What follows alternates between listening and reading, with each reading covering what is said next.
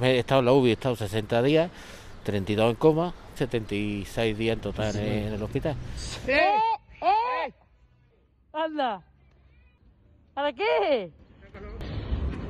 Abuelo.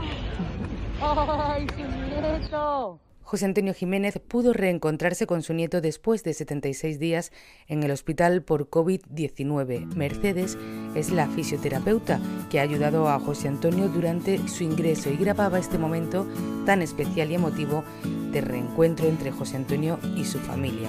Hoy en un podcast de salud hablamos con este paciente en la puerta del servicio de rehabilitación, donde sigue viniendo dos veces en semana para recuperar al máximo sus capacidades. Rafael Jiménez y Estibaliz Moreno, ambos fisioterapeutas del hospital, nos explicarán también hoy en qué consiste este tratamiento clave para superar algunas de las secuelas de esta enfermedad. Mi nombre es José Antonio Jiménez López, soy donachuelo, tengo 56 años y me infecté en enero. El día 6 de enero empecé a sentirme mal, el día 7 ya me dio mucha fiebre, eh, llegué a los 41 de fiebre y el día 8 pues ya a las 6 de la tarde estaba lo mismo y entonces ya me ingresaron, me trajeron aquí al hospital y me ingresaron. Tenía COVID, me hicieron la ESO, me detectaron el COVID y en el primer de eso me dijeron que, que era un COVID muy agresivo para mi cuerpo, que, que estaba atacándome a todos los órganos. Ya tenía neumonía bilateral en ese momento. Me pusieron el oxígeno, a aquella madrugada ya el oxígeno a tope yo ya no, no podía respirar y entonces me bajaron abajo, me sedaron y me, me intubaron. Cuando yo he salido, pues claro, he perdido 32 kilos, eh, pues la masa muscular no tienes ninguna, te duele el cuerpo, te duele...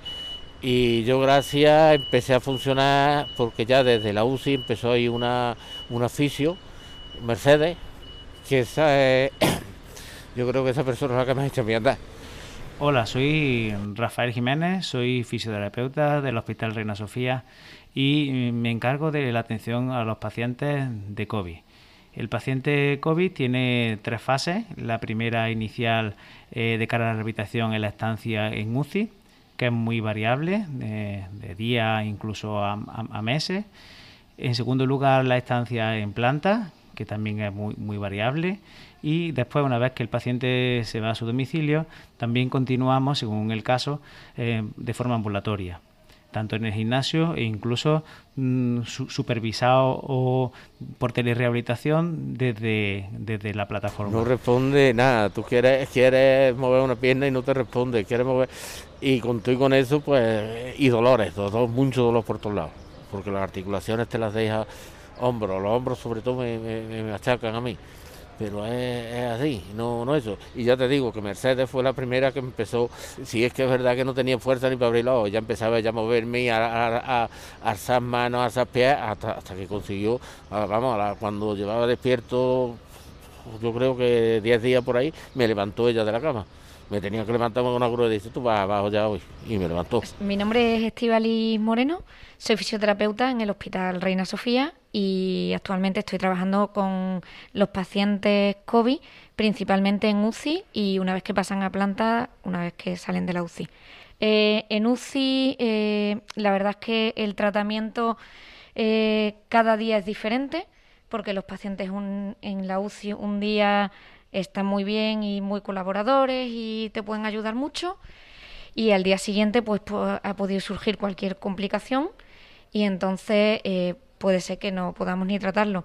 Entonces dependemos mucho de lo que es la valoración diaria de lo que es el equipo multidisciplinar de la UCI. La fisioterapia respiratoria y también a nivel mm, del aparato locomotor la hacemos con el paciente intubado. Entonces mm, nos adaptamos en cada momento a la situación de cada uno de los pacientes y en función de cómo los vamos encontrando vamos adaptando nuestras técnicas. Iba, me empezaba a dar mi gimnasia, cuantito que ya me, despertaron y eso me, levantó, intentó levantarme, me levantó. Y nada, cuantito que subí a planta, fue la primera que llegó y me dijo andar. Y es mucho esfuerzo, tienes que, que ser muy constante, mucho esfuerzo, mucho esfuerzo, muchos dolores, pero si te duele porque estás vivo, no es por otra cosa. Y para por lo menos recuperar algo de, de tu vida, porque es que después te quedan muchas secuelas, que esas las esa las vas a tener siempre. No importante, es fundamental que el paciente consiga volver a, moverse, consiga otra vez tener un control de su mecánica ventilatoria que la han perdido casi la mayoría de ellos, eh, no saben volver a respirar.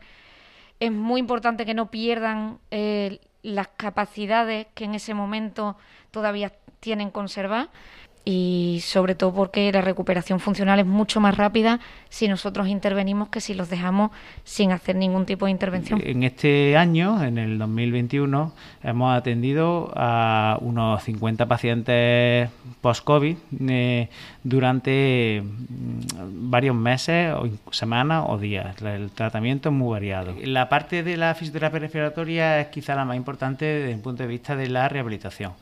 Eh, son pacientes que tienen con fibrosis, con muchas restricciones del patrón respiratorio.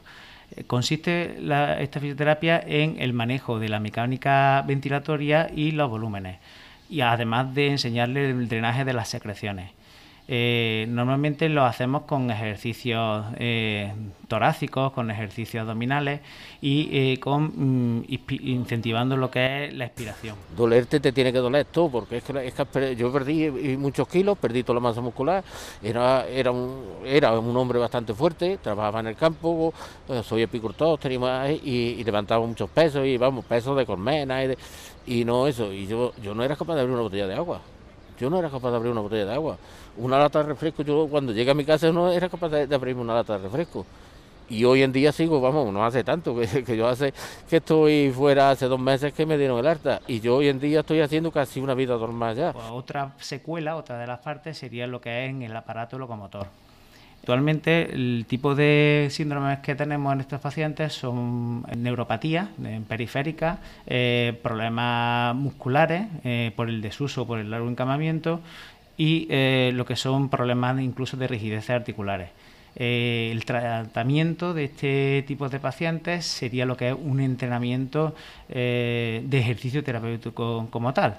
Es decir, eh, lo que hacemos es un programa de adaptación a esta fatiga, que son pacientes que se cansan mucho, son pacientes que tienen disnea, sensación de ahogo, e intentamos que el paciente eh, aprenda a gestionar estos síntomas. Los ejercicios me, han enseñado a respirar, porque a mí me ha quedado una fibrosis grandísima en los pulmones y yo todavía pues me canso mucho, me cuesta mucho trabajo, entonces más, hago ejercicio de pecho, andar sobre todo mucho para hacer musculatura, eh, cuando me pongo nervioso, que te pone nervioso, enseñar a controlar tu respiración y a mantener tu, echar el aire y no intentar coger aire deprisa porque no, no lo coges y que te enseñan a, empezar a vivir otra vez, es, mucho, pero que tiene que ser muy constante lo que hay. Lo más difícil es el día a día, no por nosotros y por la lucha que a lo mejor nosotros tenemos aquí con la carga de trabajo, sino por el paciente que algunas veces pues ve que la cosa no avanza, que ellos no ven grandes avances y que pueden pasar semanas hasta que se ve una pequeña mejoría y el paciente algunas veces pues gestionar también las emociones no es fácil. Mm, bueno, lo más gratificante es el propio paciente, ¿no? Ver cómo el paciente evoluciona, eh, pone su empeño y poco a poco va saliendo y va ganando su capacidad funcional y vuelve otra vez a recuperar su vida, aunque a veces con secuelas, pero está ahí. Y lo más duro es el día a día, porque eh, son pacientes que están requieren un largo encamamiento, un largo tratamiento y a lo largo de la pandemia pues se van acumulando. Entonces pues son pacientes que hay que concienciarlos desde el primer día que el tratamiento es largo, es un entrenamiento físico de meses. Para que luego consigamos avance y no solo mantenimiento, necesitamos que el paciente colabore.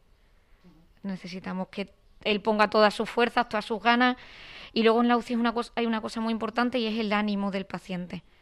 Que la verdad es que, bueno, el equipo siempre intenta mantenerlo mm, muy bien, pero el paciente no siempre es consciente al 100% de su situación, hay veces que no lo entiende, la desorientación a nivel de espacio y de tiempo también es muy importante.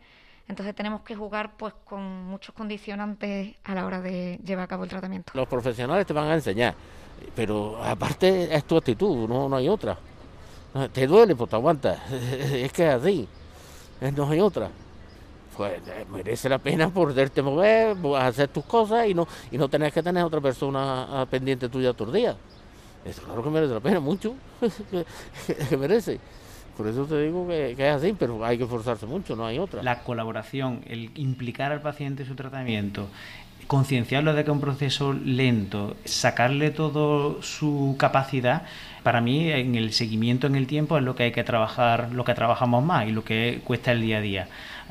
como es un proceso largo, pues hay, hay sus momentos álgidos y sus momentos de, de valle y gestionar esos momentos también a veces pues cuesta, pero tenemos que decir que la mayoría de los casos la verdad es que los pacientes recuperan al 90-80% su capacidad de los que van saliendo a lo largo del proceso. Hasta aquí nuestro episodio de esta semana. Volvemos como siempre la semana que viene aquí en un podcast de salud, el espacio sonoro del Hospital Reina Sofía de Córdoba.